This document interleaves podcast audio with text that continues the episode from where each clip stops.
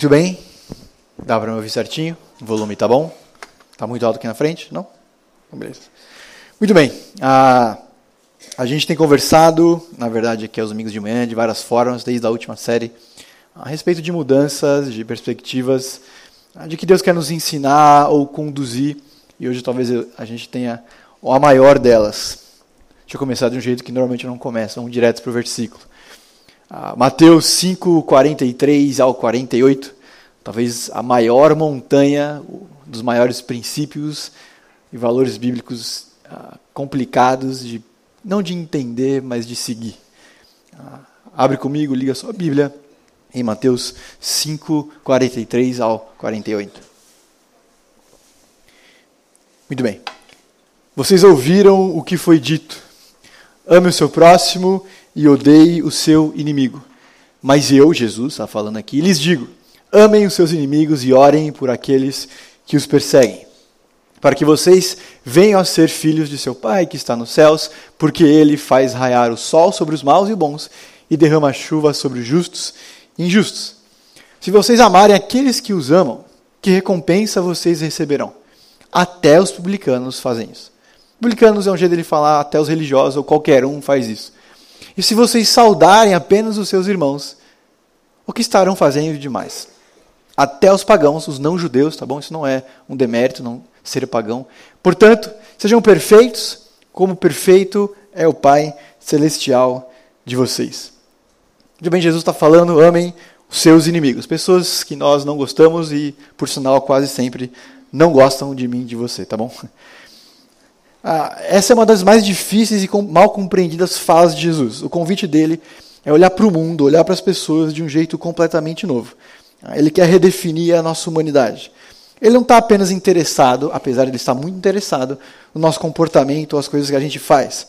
Ah, ele, tá, ele quer expor para mim e para você o que anda e existe de profundo nos nossos corações para renovar alguma das nossas escolhas. Talvez seja só para mim, mas eu acredito que não que encarar esse versículo, que encarar esse princípio, que enxergar ou entender esse valor é mais ou menos como admirar uma montanha gigante, algum monumento que você sempre quis ver e teve oportunidade. Se você anda na Paulista de vez em quando, tem muita gente olhando para cima, é meio, meio admirado, assim. Talvez você tenha passado por essa experiência quando você chegou em São Paulo. Talvez algum monumento que você teve a oportunidade de conhecer quando você viajou. É um plano, é um princípio, é um valor incrivelmente complicado. A minha reação é: como? Deus, Jesus, ok, eles são Deus, eles pressupõem que devem amar pessoas e que eles são bons. Ah, mas eu, com as pessoas que eu conheço, com as pessoas que me cercam, impossível. Mas ninguém nunca disse nada parecido com isso. E parece que qualquer pessoa que fale qualquer coisa nesse sentido soa como alguém que está citando Jesus. É. E essas são palavras que têm a capacidade de transformar qualquer comunidade humana. Mesmo alguém que não acredita na Bíblia, mesmo alguém que não acredita em Deus, mesmo alguém que não reconhece que Jesus é um personagem, pelo menos histórico, há de concordar que o mundo, eu e você, seríamos completamente diferentes e melhores se esse princípio de amar até os inimigos existisse fosse uma realidade, certo? Acho que qualquer um de nós, independente da nossa história, das nossas opiniões, até das nossas crenças, concordaria que se nós amássemos ou demonstrássemos amor por pessoas que nós não gostamos, seja ela um inimigo mortal ou não, o mundo seria um lugar melhor, correto? É uma das poucas coisas que com certeza todos nós concordamos. Inimigos que se amam. É o tipo da coisa que não tem nem em conto de fadas. Então eu quero que a gente se desarme um pouco diante disso, contemple esses versículos, tente entender e praticar naquilo que é possível, ou naquilo que não é possível. Se a gente permitir que nessa manhã a gente se esforce para entender, ser humilhado ou ensinado por esse princípio, isso vai ecoar nos nossos corações, vai assombrar as nossas noites, do jeito melhor possível. Uma semana, algumas semanas atrás que eu falei aqui sobre jurar, alguns, algumas pessoas mandaram um WhatsApp de isso aqui é considerado enganar uma pessoa? Isso é bom. Isso quer dizer, e jurar tem a ver com enganar pessoas, caso você não estivesse. É, isso é bom, quer dizer que a, a palavra de Deus tem falado no nosso coração. E esse é o tipo de versículo, é o tipo de princípio que a gente já sabe que a gente concorda, mas tem profundamente dificuldade em exercitar e permitir que nos transforme. Então, o nosso desafio nessa manhã é reler, ler de novo, entender e permita que isso conduza a forma como a gente trata as pessoas que a gente não gosta, não concorda e com certeza não gostam da gente e não concordam de volta.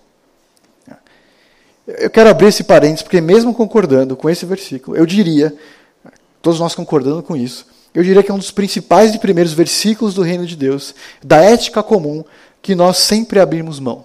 É um dos primeiros que a gente derruba, é um dos primeiros que a gente raciocina e racionaliza para dar volta nele. Deixa eu te dar um exemplo.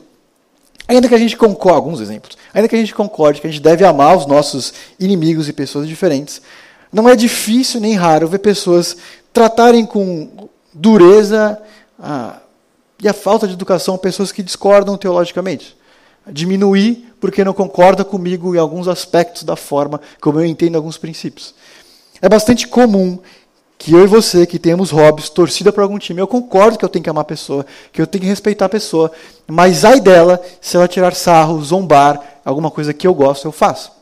Ainda ontem, viu agora de manhã, acho que foi Inter e Grêmio, cercaram uma criança e arrancaram a camisa dela, porque ela estava com a camisa do Grêmio no setor do Inter.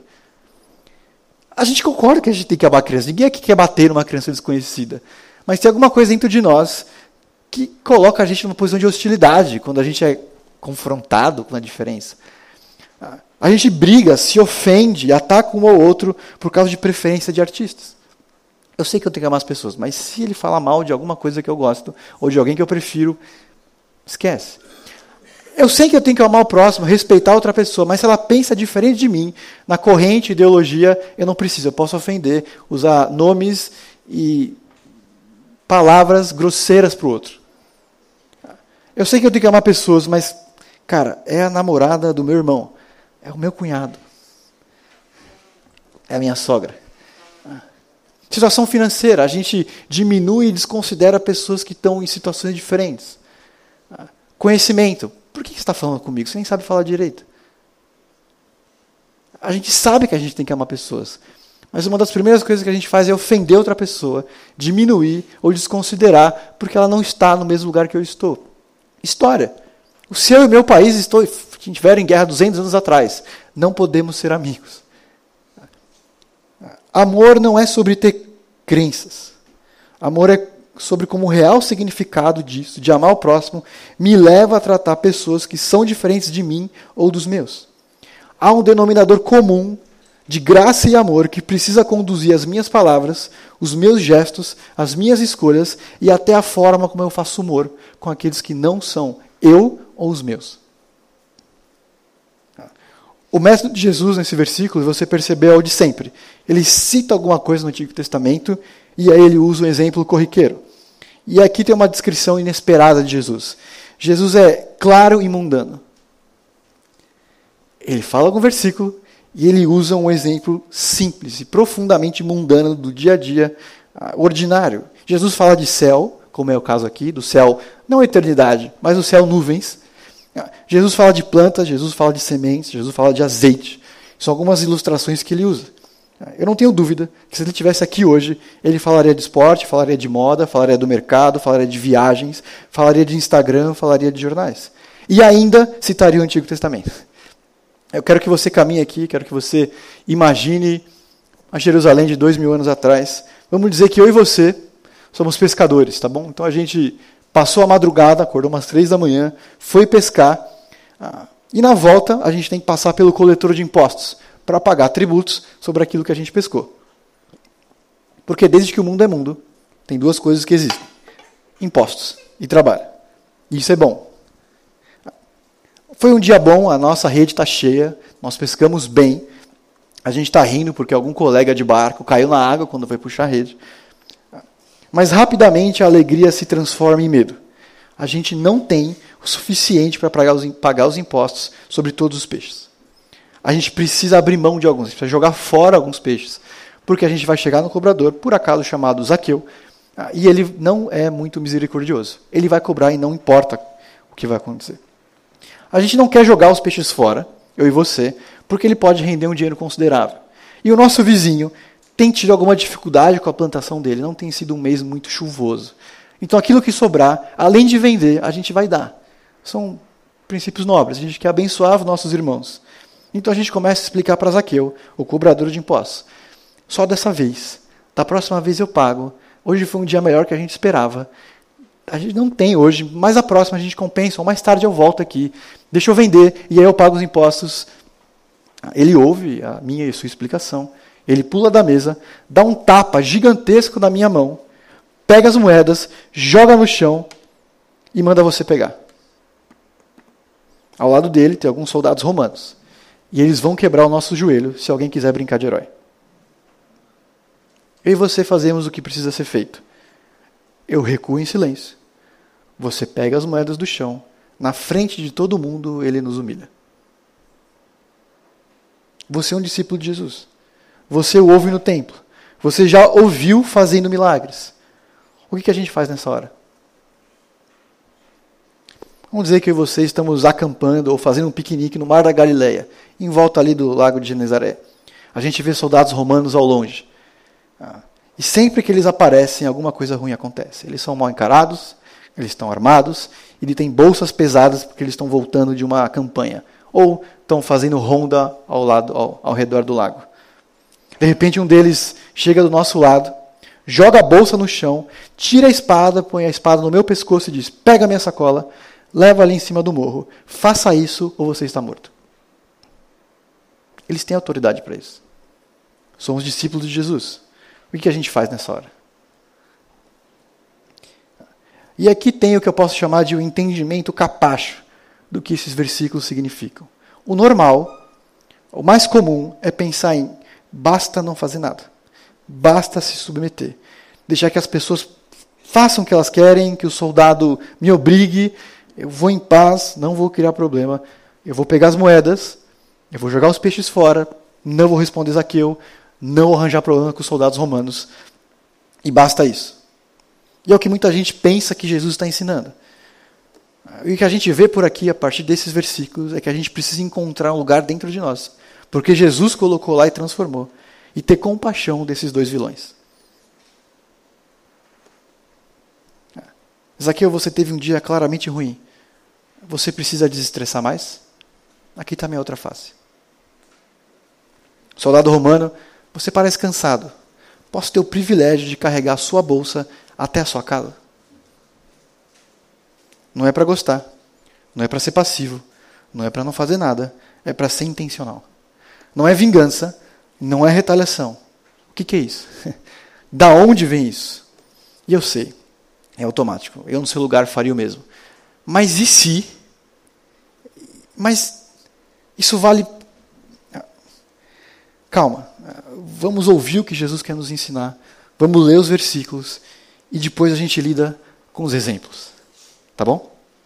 Vamos ler o versículo, entender o que Jesus está falando, os exemplos que ele fala sobre Deus e aí a gente caminha. Muito bem. Ah, da onde que vem isso? Vem de quem Deus é. E essa é a maior resposta que a gente pode dar, porque é isso que Jesus dá. O nome disso é amor. É, na palavra, se você quiser guardar, ágape. É a resposta de um discípulo ao mal. Não é não fazer nada, é fazer isso em troca. Tem a capacidade de transformar qualquer relação humana.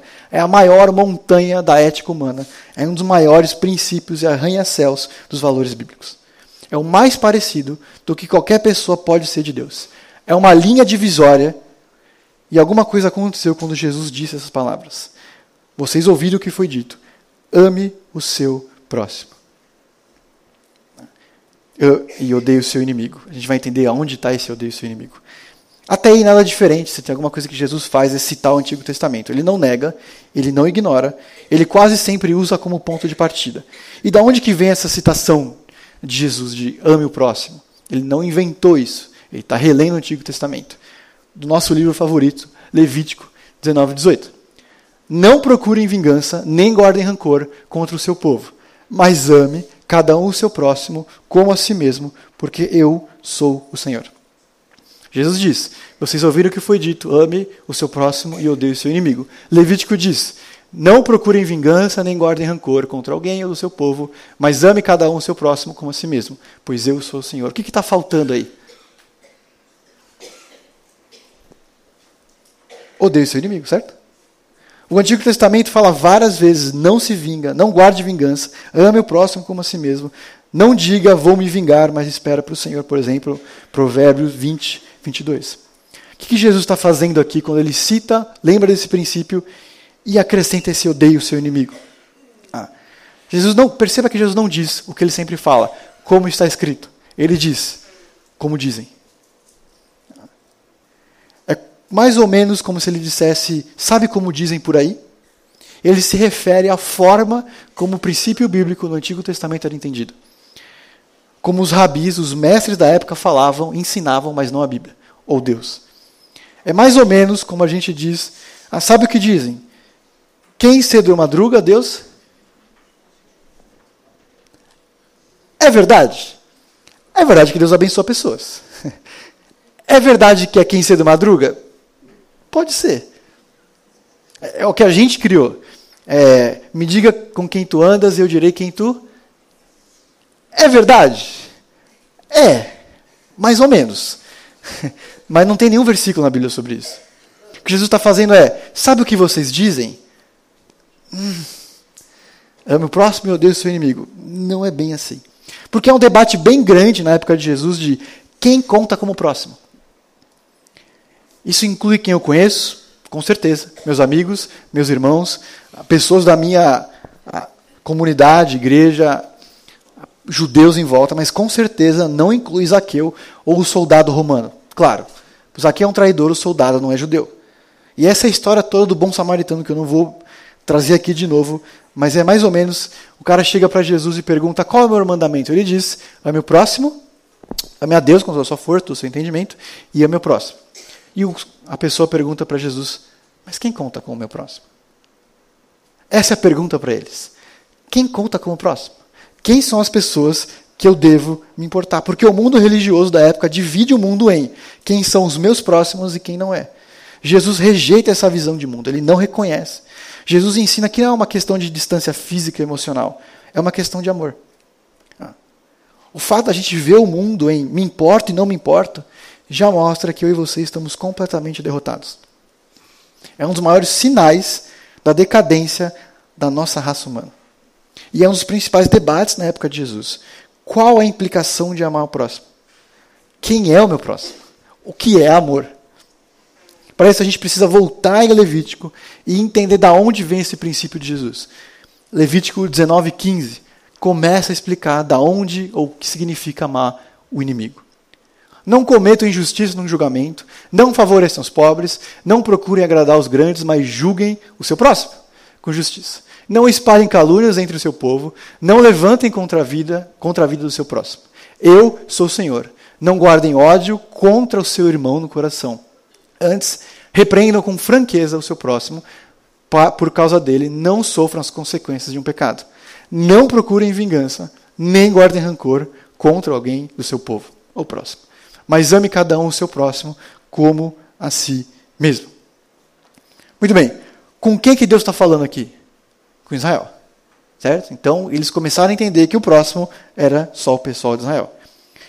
Levítico está no contexto de Deus organizando o povo de Israel. Ele começa a estabelecer algumas diretrizes para a nação. Legal. Então parece que os soldados romanos não contam. Parece que Zaqueu, o traidor do povo, não conta. Mas vamos continuar em Levítico. Um pouquinho depois desses versículos, no mesmo contexto. Quando o estrangeiro viver na terra de vocês, não maltratem. O estrangeiro residente que viver com vocês será tratado como natural da terra Amem-no como cada um a si mesmo, pois vocês foram estrangeiros do Egito, eu sou o Senhor. O próprio Deus, quando começa a organizar o povo de Israel no Antigo Testamento, já deixa bem claro que o amor não é restrito. E já é aqui um pouco mais amplo. São pessoas que não são judias, não são israelenses. Gente que mudou para Israel por vários motivos. Israel deve ser um lugar de hospitalidade e boas-vindas. Os estrangeiros devem ser tratados e trazidos para a comunidade como companheiros israelitas. Ok, o soldado romano não é um imigrante. Ele não é do nosso povo, ele não veio habitar entre nós em paz. Preciso amá-lo. E é aí que Jesus entra. E ele dá um passo bem maior para explicar aquilo que eles tinham falhado em explicar, entender. Israel foi escravo por mais tempo do que nós, como Brasil organizado, temos como existência. E aí você começa a entender porque eles têm tanta resistência a povos estrangeiros. O povo de Jesus viveu sob o domínio de gente opressora por mais de 600 anos como escravo. Sobre a Síria, a Babilônia, Pérsia, Grécia, o Egito e Roma. Eles passaram 600 anos mais ou menos como escravos ao longo de todo o Antigo Testamento. Por isso que para eles é muito difícil amar outra pessoa que não eles mesmos. Porque eles sempre sofreram. Eles sempre estiveram debaixo de um domínio. E a pergunta para todos eles é: quem conta? Quem conta como próximo? E Jesus vai além do que qualquer rabino estava disposto ou acostumado a aceitar. Não é amor com estrangeiros. Não é cuidado com pessoas de fora de Israel. Não é viver pacificamente. Que Jesus propõe aqui, a gente vai ver no versículo certinho, é um amor sem fronteiras. Amor para os seus inimigos e nossos amigos. Por pessoas que não gostamos e que não gostam da gente de volta. Não parece tão claro, mas Jesus explica muito bem do jeito dele. Ele usa padrões meteorológicos. Mas eu lhes digo: amem os seus inimigos e orem por aqueles que os perseguem, para que vocês sejam filhos de Deus. Porque o Pai que está no céu, porque ele faz raiar o sol sobre os maus e os bons. Ele derrama chuva sobre os justos e injustos. Ele não diz que amar os inimigos é um requerimento para entrar no céu. Aliás, sobre isso ele fala várias vezes. É crer nele, é crer no que ele fez, é crer no que ele disse. Mas Jesus vê Deus no clima. E esse é o ponto dele. O que Jesus está querendo dizer é que a gente não pode, por exemplo, pegar o carro e ir daqui até Belo Horizonte, passar numa fazenda, ver um campo verde, pomares de cereja e oliveira, não sei se tem no caminho, e dizer: esse cara é amigo de Deus. Porque dá certo porque as plantas crescem, os frutos brotam, está tudo certo, Deus tem abençoado ele, amigo de Deus. E andar um pouquinho mais, passar à frente, ver uma terra seca, uma vaquinha bem magra, um portão com ferrugem, o solo seco e concluir: esse é inimigo de Deus. A Bíblia tem um livro inteiro ah, falando para desconstruir essa ideia. Jó. Ela acaba com essa visão simplista de mundo. O que Jesus está dizendo aqui, o fazendeiro honesto, que paga seus trabalhadores em dia, e o fazendeiro trapaceiro, que mal paga os trabalhadores, recebem a mesma chuva. Dá para perceber isso no texto? Que, aliás, se move por toda a Galiléia. Jesus tem uma visão de mundo saturada de Deus. Ele vê Deus em todas as coisas. E isso aparece no ensinamento dele. Ele vê Deus na chuva, ele vê Deus na refeição, ele vê Deus na amizade, ele vê Deus no riso. Ah, o mundo não é dividido necessariamente nas bênçãos de Deus, em amigos de Deus e inimigos de Deus. Não é dessa forma que Deus administra a criação. Ele manda chuva para todos. Ele, de certa forma, abençoa todos. Há no clima alguma coisa que revela a generosidade de Deus com todas as pessoas. Tanto os que merecem uma boa vida e aqueles que são terríveis recebem calor no inverno e brisa no verão. Todos. Todas as pessoas, sem exceção. E aqui um parênteses importante. Jesus crê firmemente e ensina claramente que Deus vai responsabilizar a humanidade individualmente e coletivamente por nossas escolhas. Mas agora é um exemplo da graça e da generosidade de Deus. Jesus tira uma conclusão poderosa. Se Deus é assim, assim devem ser as pessoas que participam do reino de Deus. Se Deus manda chuva para todos, os justos e injustos, os bons e os maus, como devem se portar, crer e se relacionar as pessoas que creem nele? Essa é a pergunta dele. E isso aparece no Antigo Testamento, Salmo 145, 15, 16. O Senhor é misericordioso e compassivo, paciente e transbordante de amor. O Senhor é bom para todos. E sua compaixão alcança todas as criaturas. A fala de Jesus é quase um eco do Salmo, de como vê, ele vê e explica o mundo. Deus sabe e lida com gente que o odeia. Que ele não é fã, mas ele dá chuva e sol. Por quê? Porque ele é generoso. Porque ele é bom. Faz sentido? Há na forma divina um denominador comum da graça de Deus, que ama e trata bem até os inimigos. Gente que não crê nele, gente que zomba dele, gente que vai ser responsabilizada, mas ele é generoso e gracioso com todas as pessoas em um nível bem bom. Da onde que vem esse amor? Como que a gente vê esse amor em Jesus? É o que Jesus faz quando ele convida inúmeras pessoas para refeições com ele. O próprio Zaqueu, cobrador de impostos, tem uma refeição com Jesus. Ele convida seis, sete, nove, dez pessoas para um jantar. As piores pessoas que você pode imaginar sempre estavam com Jesus. E ele os convida para que eles se arrependam. E isso dá uma direção importante do que está sendo dito e como deve ser feito. É amor para que pessoas entendam quem Ele é, que Deus constranja e salve. O amor é uma das palavras mais inúteis da nossa língua portuguesa, porque no fundo explica muito pouco. Eu posso dizer que eu, Daniel, amo pizza, que eu amo Palmeiras e que eu amo a Rebeca. Mas se essa palavra significa a mesma coisa em cada uma dessas frases, eu tenho um problema lógico. Por acaso alguém sentiria um sentimento caloroso em direção a Zaqueu? Quem me deu tapa na mão e empurrou as suas moedas no chão? Esse sentimento caloroso, essa emoção é um pouquinho diferente do que Jesus tem em mente aqui, para não dizer completamente diferente. Quer dizer, eu recebi um tapa na minha mão. Eu fui humilhado em público.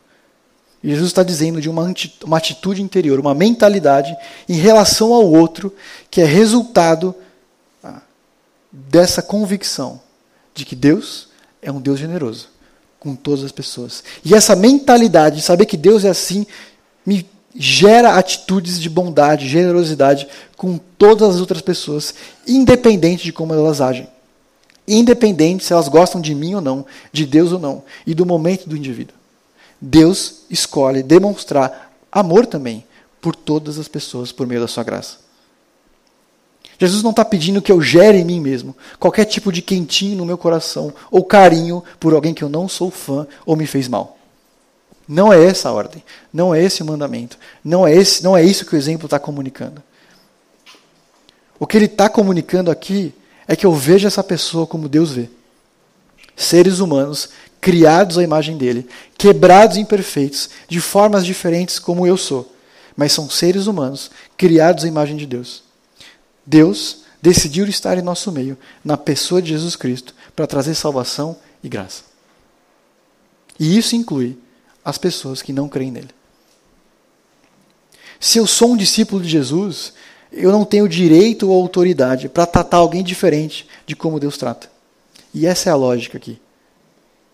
Eu sou filho de Deus e eu faço o que o meu pai faz. Não é para que eu goste ou deite na cama tranquilamente. É exatamente como soa. Eu não suporto essa pessoa.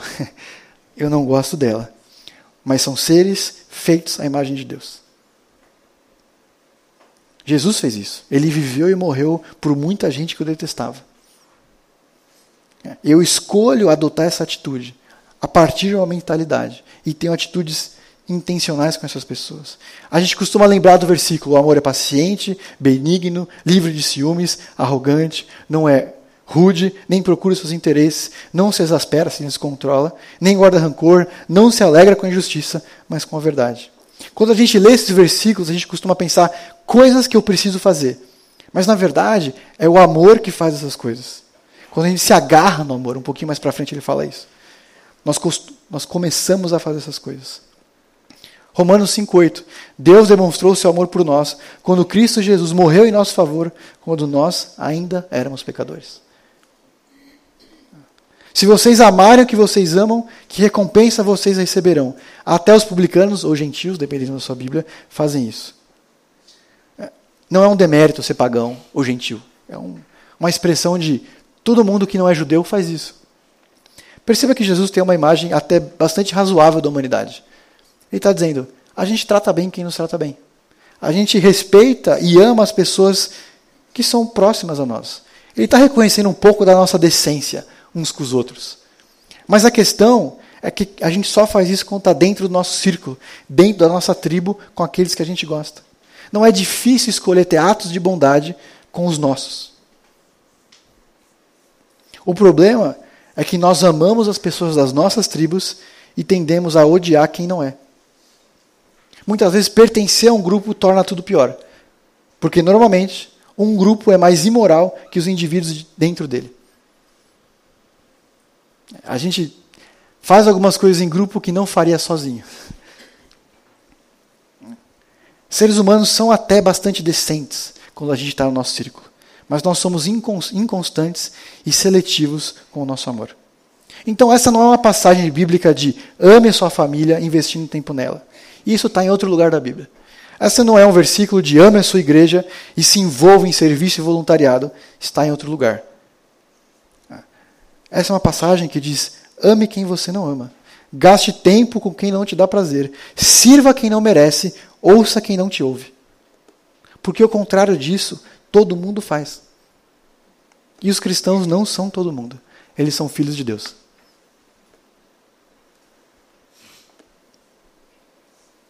Por exemplo, hoje de manhã, naturalmente, eu e você gravitamos ao redor de pessoas que responderam o nosso bom dia, o olá e a conversa se desenvolveu, certo? Não tem problema. Mas isso é o que todo mundo faz. O chamado de Jesus aqui, baseado na obra dele, na generosidade de Deus com todas as pessoas, é: seja e faça aquilo que Jesus fez. Porque, ao contrário disso, pessoas sem Deus e sem Jesus já fazem. Portanto, sejam perfeitos como o Pai é perfeito, o Pai celestial de vocês. Quando a gente pensa e vê a palavra perfeito, a gente pensa, beleza, eu nunca vou ser perfeito mesmo, Senhor, não espere muito de mim. Mas a ideia aqui é maturidade. A ideia aqui é que eu alcancei, atingi, porque Jesus tem me transformado, aquilo quem ou a pessoa que Ele quer me transformar. A ideia aqui tem a ver com função, na verdade. É alguém que alcança o objetivo pelo qual Jesus salvou. Nesse exato momento, quando a gente ama os nossos inimigos, nós somos semelhantes a Deus. Quando a gente muda a lógica e constrói um relacionamento, tem um ato de benevolência com alguém que é fora do círculo, significa precisamente ter a imagem de Deus. Há alguma coisa nessas ações com as pessoas que a gente não gosta, não ama e não quer estar junto, em amor, que nos torna mais íntimos, mais próximos de Deus. É o que João vai dizer um pouco depois em 1 João 4, 7 8. Amados, amemos uns aos outros, porque o amor, de, o amor é de Deus. E qualquer um que ama é nascido de Deus e conhece a Deus. Aquele que não ama não conhece a Deus, porque Deus é amor. A gente já teve momentos altruístas nessa vida. A gente já teve momentos que a gente viu alguém amando alguém que não deveria, não precisava. E qual é o nosso sentimento diante disso? É um sorriso. É, é perceber o amor de Deus prático na vida. A ordem de Deus aqui, o princípio de Jesus é: veja como Deus tem agido com vocês. Veja como Deus tem agido com as outras pessoas. Veja que Deus salvou, Jesus salvou os inimigos dele. Ele morreu na cruz por gente que não o amava. Ele sacrificou por gente que não o conhecia, para que conhecendo-o fosse instrumento dessa graça e desse amor. Passar aqui que não vai nos ajudar tanto hoje. Ah, um exemplo desse amor ah, é o próprio Cristo. Ah. Lembre-se quando Jesus estava sendo crucificado, o que, que ele disse? Pai, perdoa, porque eles não sabem o que fazem. Se a tortura da crucificação não pôde silenciar a oração dele, se a dor da crucificação não pôde impedi-lo de demonstrar graça e amor para as outras pessoas, que orgulho, preconceito, preguiça podem justificar as nossas atitudes em relação a outras pessoas. Um exemplo de alguém que entendeu isso muito bem, e essa é uma das imagens mais impactantes no século passado. Martin Luther King, ele acordou numa manhã em 63 e tinha uma cruz que tinham colocado no jardim dele. E as pessoas tinham esse hábito de colocar fogo numa cruz no jardim dele. E se levantou uma manhã, vestiu o seu melhor terno, foi até o quintal pegou a cruz e fez uma oração para que Deus abençoasse as pessoas que fizeram isso. A gente costuma esquecer, mas ele era um homem de Deus. Ele era um reverendo. Ele falava com uma audiência bem ampla e por isso nem sempre ele falava de Jesus. Ele não era perfeito, ele tinha falhas, mas ele entendia muito bem o poder do amor e da graça de Deus. Deixa eu te dizer o que ele disse diante dessa circunstância. A verdadeira fraqueza da retaliação violenta é que ela gera uma espiral descendente e faz crescer aquilo que está tentando destruir. Ao invés de destruir o mal, multiplica. Por meio da violência, você pode matar o mentiroso, mas não pode matar a mentira nem estabelecer a verdade. Através da violência, pode matar quem odeia, mas você não mata o ódio. Na verdade, a violência só faz o ódio crescer, e assim por diante. Por isso, devolver o mal pelo mal só acrescenta trevas, ainda mais trevas, mais densas em uma noite sem estrelas. Escuridão não pode expulsar a escuridão, apenas a luz. Ódio não pode expulsar o ódio, só o amor consegue. O amor é a única força capaz de transformar um inimigo em um amigo. Quem fez isso? Melhor que todas as pessoas que viveram aqui na Terra? Jesus. O que ele fez foi transformar inimigos em amigos. Gente que não merecia amor em filhos. E transformar eu e você em irmãos. A única forma de lidar com o mundo, com o mal no mundo, com qualquer pessoa, com as nossas más escolhas, é o próprio Jesus é olhar para a confiança e na fé que ele gera no nosso coração, de que ele foi o ser humano perfeito e maduro no meu lugar. Ele é o homem, ele é o ser humano que eu não consigo ser. Ele fez isso tudo como um ato de amor, ele deu a sua vida como um ato de amor. E aí ele transformou um inimigo em um amigo. Quem? Eu. O reino de Jesus é tudo menos o lugar de gente perfeita. É o lugar de gente que reconhece que Jesus já pegou essa trilha para que a gente desse e entregasse amor uns para os outros. É difícil, eu sei. Mas é porque a gente ainda não foi transformado completamente naquilo que Jesus quer nos transformar. Na verdade, quando a gente entender isso e for transformado pelo amor dele, difícil vai se agir como antes. Quando Jesus orou na cruz, disse: Pai, perdoa porque eles não sabem o que fazem. Isso foi natural para ele. Difícil para Jesus teria sido amaldiçoar os seus amigos. Difícil para Jesus teria sido vomitar a vilania. Difícil para Jesus teria sido desejar maldade e mal contra Deus e o mundo. Ele não convoca a gente a fazer o que ele fez, mas ser impregnado pelo amor como ele era. E então, o amor vai ser uma expressão natural de sermos aquilo ou quem ele é. Ele não quer dizer faça isso, ele quer dizer acredite nisso. Ele não quer dizer estabeleça metas amanhã de amar pessoas. Ele quer dizer entenda o que é o amor. Porque é o amor que conduz, é o amor que transforma, é o amor que dissipa as trevas. Diante disso, duas perguntas para mim e para você. Quem não merece o meu amor? E a pergunta é, a resposta é: amor não é merecimento, certo? É graça.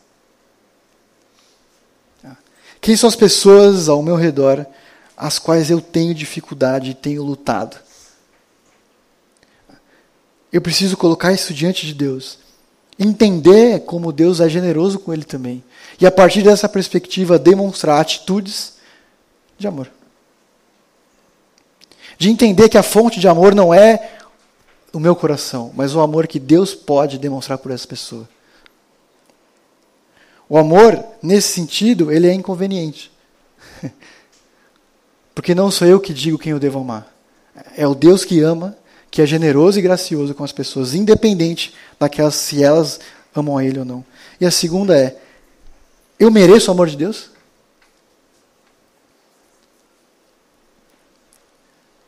Eu sou alguém que merece o amor de Deus?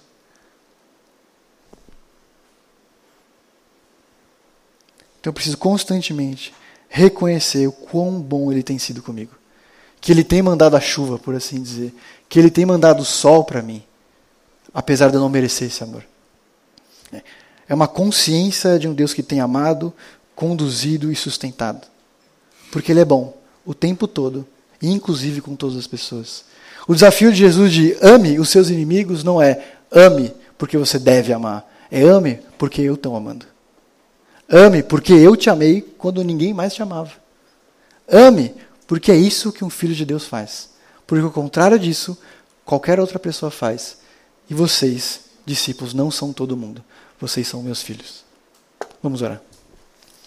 Senhor, obrigado por essa manhã. Nos ajuda, Deus, a ter o um entendimento do seu amor e da sua graça. Nos ajuda a perceber quão generoso o Senhor tem sido com todas as pessoas.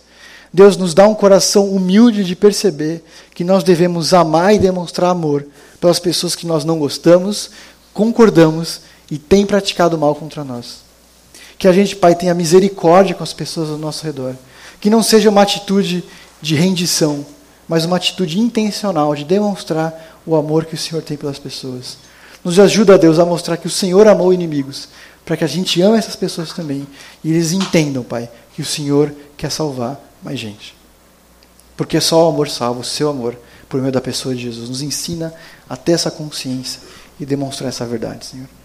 Obrigado por tudo que o Senhor tem feito por nós. Nos ajuda essa semana a amar pessoas para demonstrar o seu amor por elas. Em nome de Jesus.